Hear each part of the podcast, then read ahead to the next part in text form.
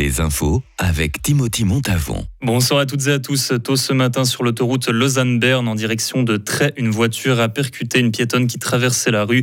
La femme a été grièvement blessée. Elle est à l'hôpital et ses jours sont en danger. La gendarmerie vaudoise doit enquêter sur les faits. Hier soir, un autre accident de circulation a eu lieu à Ordorf dans le canton de Lucerne. Le véhicule a fait une sortie de route en tentant un dépassement. Il s'est retrouvé sur une voie de chemin de fer et a percuté un train qui arrivait en sens contraire. Le conducteur a perdu la vie, aucun blessé à bord du train. La police a lancé un appel à témoins pour l'aider dans son enquête. Et pour en finir avec les accidents à Tourgui, dans le canton d'Argovie, un enfant a été percuté par une voiture hier soir. Il a seulement été blessé, heureusement, et emmené à l'hôpital. L'automobiliste est un ressortissant turc de 33 ans qui conduisait sans permis de conduire, selon la police cantonale.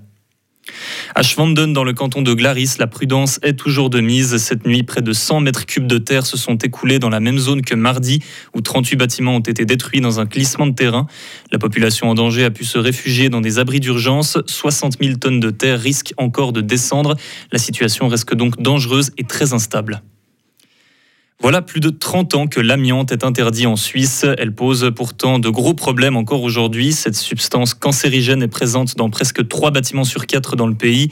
On peut la retrouver dans les murs, mais aussi dans la colle à carrelage. Encore aujourd'hui, beaucoup d'ouvriers peuvent être contaminés en travaillant sur des chantiers de démolition. Un expert suisse affirme que le pic des décès liés à l'amiante n'a pas encore été atteint. Les juges suisses voient du potentiel dans l'intelligence artificielle pour la justice. Elle pourrait servir afin de traiter des affaires de masse ou rechercher des précédents dans les archives, voire en rédigeant automatiquement des procès-verbaux. La condition pour utiliser l'IA dans la justice reste de garantir la transparence des algorithmes, ce qui est encore infaisable pour le moment. Une émeute a éclaté hier soir au sein de la communauté érythréenne à Opfikon dans le canton de Zurich. Une douzaine de personnes ont été blessées. C'est arrivé pendant un jour de fête dans la culture érythréenne. Des partisans et opposants au régime autoritaire dans le pays en sont venus aux mains. Le cas n'est de loin pas isolé. À la même occasion, des émeutes ont éclaté en Norvège et en Israël. Le gouvernement israélien a d'ailleurs annoncé vouloir expulser 1000 ressortissants érythréens qui auraient participé au combat hors du territoire national.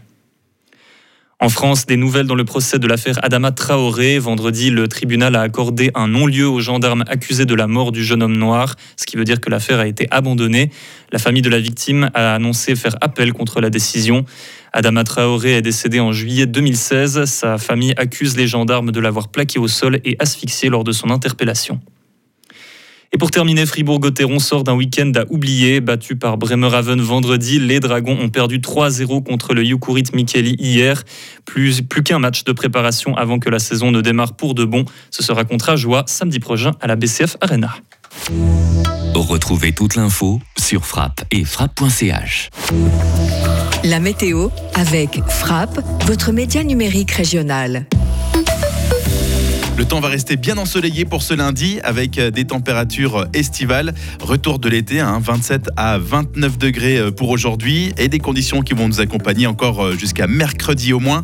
Températures qui vont grimper jusqu'à 30 degrés au maximum.